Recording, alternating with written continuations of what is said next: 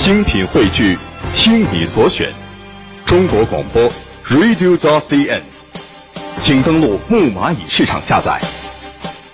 女士们、先生们，Ladies and Gentlemen，现在是大明脱口秀时间，掌声欢迎我们亲爱的 Star Me。Star Me Talk Show。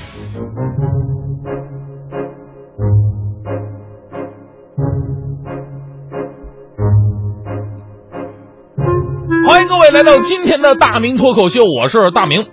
我来北京已经两年多了哈，我相信很多呃在北京的朋友都有这么一个经历啊，就是除了我们自己的本职工作以外呢，我们还有一个共同的兼职，那就是导游啊。逢年过节，哪怕是双休日，经常有一些外地的亲戚朋友们来北京，他们听说你在北京，那肯定得找你啊啊，陪吃陪喝陪玩，纯三陪服务。所以我现在人送外号。驻京办。有一次我奶奶来北京啊，老人家对北京的感情那是特别的深厚啊啊！我跟你说，北京啊，对于这一代的人来说，绝对是一个神话般的地方。我心想，好好陪陪我奶奶吧。我说奶呀，咱先去看天安门，然后再去鸟巢里边看看。哎呀，我奶奶一听这激动的老泪纵横啊！好啊好啊，终于能看看天安门长什么样了。我再给毛主席烧炷香。我说哎哎奶啊，这天安门不让烧香，这是呃呃我我们就看看就行啊。那行就看看啊。接下来你还说去哪儿？我说去鸟巢。哎呀鸟鸟巢咱还是别去了，都都在树上那么高，你奶奶我这腿脚上不去啊。上去了也会摔得很惨。其实陪家里人旅游呢是一件特别开心的事儿，但是北京啊，你说就这些东西架不住你天天去啊，对不对？左一波右一波，现在光故宫我两年去了八次。有一次，我以前吉林大学文学院院长给我打电话说，有一批我们吉林大学文学院的韩国留学生正在北京玩呢，需要一个地陪，让我接待一下啊，就陪他们看看故宫就行了。这韩国人也特别喜欢看这个清宫剧嘛，哎呀，对这个故宫特别的向往。那天到故宫就下午三点多了，一看，呵，这这么晚了，没什么时间了。晚上我自己还有自己事儿呢。再一看这帮韩国留学生们，个个是摩拳擦掌啊！我说这帮哥们体力真好，我怎么才能迅速的把他们给解决掉呢？于是我跟他们说：“我说各位学弟学妹，思密达，前两天。”我带了咱们学校的日本留学生来参观，他们游故宫只要用一个小时，那咱们韩国留学生思密达能不能在半个小时之内游览完成呢？我们能不能比过日本人呢？韩国留学生立马群情激愤，嚷嚷着：“必须的，思密达！”于是呢，我们跑完了故宫的全程。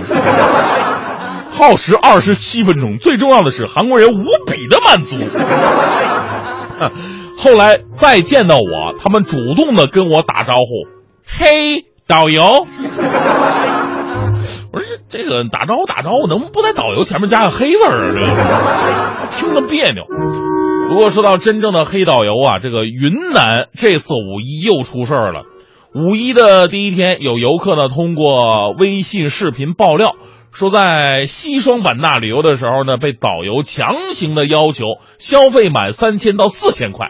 在视频当中，我们看到导游呢是一名中年妇女，因为部分游客消费金额低，或者呢有的游客就没有消费，因此向这个游客是大发脾气，说你们的良心和道德都在哪里？然后呢，该名女性导游说。说我付了四天的时间，有父母有孩子，如果大家不消费，你们对得起你们的良心吗？哎呀，听到这儿我快哭了。哎呀，我没买东西，我真的没良心呢。我 问题呢，这不是哭穷，这真是威胁。如果每个人不消费满三千到四千的话，将会取消版纳的旅游，旅行社将不再负责返回沈阳、河南游客的两千多块的机票费用。其实呢。云南地区的旅游问题每年都会有类似的事件爆出来，而且内容都差不太多。当地导游因为游客消费不足，大骂游客，甚至还有威胁的。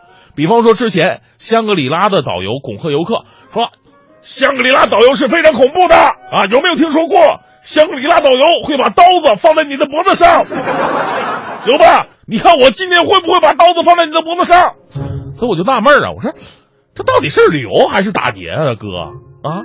其实云南旅游部门呢也努力过了。二零一四年的时候，因为这事儿闹大了，就下发过关于贯彻实施整治旅游市场突出问题的通知。通知中规定了十五不准，来维护云南的旅游环境。我们看起来很靠谱，只是这话音未落，五一期间，云南导游又用自己的实际行动啪啪啪打了旅游局的脸。但这次呢也有进步啊，也有进步。我们得凭良心说话嘛。你看上一次说刀要架在游客脖子上，这次说的是道德和良心，明显他们已经弃武从文了。这是一个巨大的进步。这些年来呀。导游辱骂游客，将游客抛弃在野外路边，中途加价，强迫消费，甚至是暴力群殴不愿意那些购物的消费者，让云南的旅游市场可以说是臭名昭著啊！如今还质问消费者：“你的良心和道德在哪里？”我说句实话，你推荐买的那些东西，如果是真货的话，那也就算了，一个比一个假，一个比一个贵，明摆着就是在坑爹，然后自己拿回扣。要是游客都这么好骗的话，我在北京我早发财了。其实导游这个行业呀，特别的重要。对游客来讲呢，有句话说得好嘛，“三分游，七分讲”。游客出行的目的啊，是放松身心、增长见闻。那好的导游真的是出口成章，那全都是知识和典故啊，而且会调节气氛，让出行的质量更高。我还看到有很多的导游兄弟。为了让自己讲的东西有内容又好听，不仅是学习历史，而且天天听评书，讲解的时候那跟说评书似的，引人入胜啊！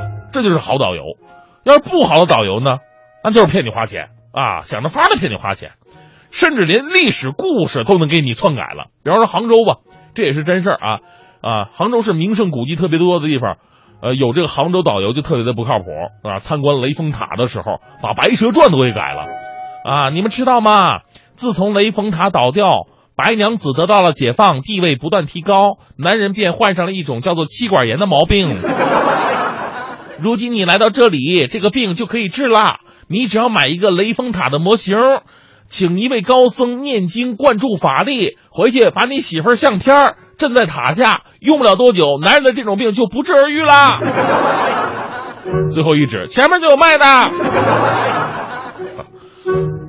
为了管自己媳妇儿，拿这个塔把自己媳妇照片压着，这什么损主意呢？如果说你真买了，回家把你媳妇相片压下边，本来是想镇压媳妇的，但是如果万一你不小心被媳妇发现了，呀，怎么个情况啊？啊，宝塔镇河妖啊！我跟那又，不是气管炎了，那是床头柜啊，那个。类似的事情太多了，比方说。啊，到某个景区说摸什么树能给你带来好运，拜什么石头能消灾降财，喝什么水延年益寿，烧什么香心想事成。我说是现在很多寺庙啊都开始给导游回扣了，所以说你们说导游的能力到底有多大？开始给佛祖当上中介了。顾客本来是上帝，但是在这里呢，顾客偏偏成为了上当。当然了，这一方面提醒我们呢，说以后再看到那些特别便宜。啊，飞机票跟地铁票差不太多的旅游项目，千万别相信，因为他们最终的目的肯定是盈利呀！啊，肯定是盈利，不盈利的话，他们就不叫旅行社，他们叫社会福利院多好，对不对？另一方面，旅游管理部门，你们能不能负点责呀？一次两次行，那屡禁不止这种事儿，就是自己给自己打脸了。云南本来是让人多么心驰神往的地方，我们不想每次去都掉入美丽的陷阱。也不想每次去都这么跟你们打招呼，嘿，导游。